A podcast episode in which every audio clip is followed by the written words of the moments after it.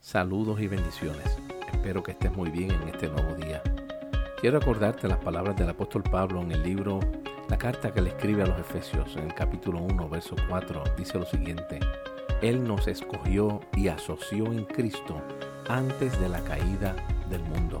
Hay momentos en nuestra vida en los cuales pecamos, fallamos, cometemos equivocaciones, actuamos de manera incorrecta y pensamos que en ese momento Dios se separa de nosotros o Dios se olvida de nosotros. Pero la realidad es que Dios nos asoció en Cristo aún antes de la caída del mundo. En Efesios capítulo 1, verso 6 dice, su plan de gracia tiene que ser alabado.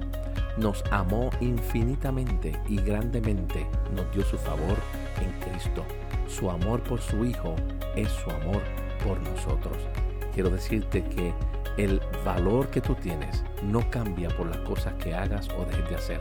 Hay veces que el mundo nos devalúa por las cosas que hacemos y nosotros nos creemos esa mentira. Pensamos que nuestro valor cambia.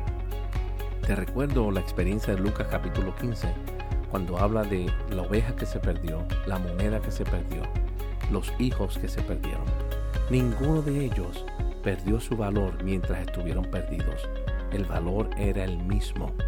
Lo único que cambió es lo que aquello que estaba perdido pensaba con relación a aquel que era su creador, su dueño.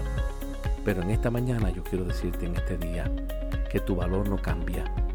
Aunque las circunstancias te hagan creer que tu valor ha cambiado, yo quiero decirte hoy, tu valor no ha cambiado y el amor del Padre hacia ti es el mismo amor que tiene hacia su Hijo, porque en Él tú estás completo, en Él tú estás completa. Alégrate y gózate en este día, porque tu valor es incalculable.